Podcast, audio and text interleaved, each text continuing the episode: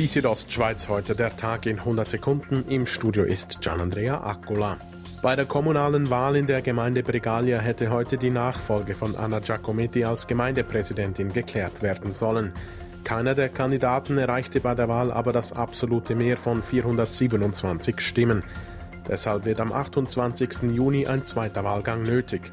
Noch das beste Ergebnis der vier offiziellen Kandidaten erzielte Fernando Giovanoli. Er verpasste das absolute Mehr um gut 50 Stimmen. Die weiteren Kandidaten Maurizio Michael, Marco Giacometti und Gianluca Giovanoli lagen mit 70 und mehr Stimmen im Rückstand. Der Kampf um das Präsidium der Gemeinde Tujec ist hingegen entschieden. Die Nachfolge von Beat Röschlin tritt Anfang Juli Martin Gaveng an. Gaveng ist heute mit 337 Stimmen ins Amt gewählt worden. Er lag damit um 20 Stimmen über dem absoluten Mehr. Sein Konkurrent Silvio Schmid erzielte 272 Stimmen. Die Stimmbeteiligung lag gemäß einer Mitteilung der Gemeinde bei über 70 Prozent. Jedes zehnte Kind könnte unter psychologischen Problemen nach der Corona-Krise leiden. Fachpersonen beobachten demnach eine starke Zunahme psychischer Probleme bei Minderjährigen seit dem Lockdown.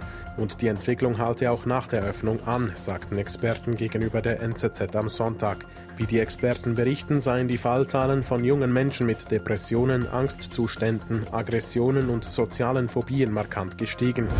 Reto Raffiner, der Sportchef des Hockeyclub Davos, bewirbt sich um einen Platz in der Exekutive des Internationalen Eishockeyverbandes IIHF. Dies verriet Raffiner im Instagram-Chat des Schweizer Fernsehens SRF. Im Moment sei aber noch unklar, ob die Wahlen im Herbst tatsächlich stattfinden werden oder ob die alte Führung wegen der Coronavirus-Pandemie noch länger im Amt bleibe. Raffiner erklärte auch, dass er Ende März selber an Covid-19 erkrankt sei und sein Körper ziemlich damit zu kämpfen gehabt habe. Nun sei er aber wieder vollständig gesund. Die Südostschweiz heute der Tag in 100 Sekunden, auch als Podcast erhältlich.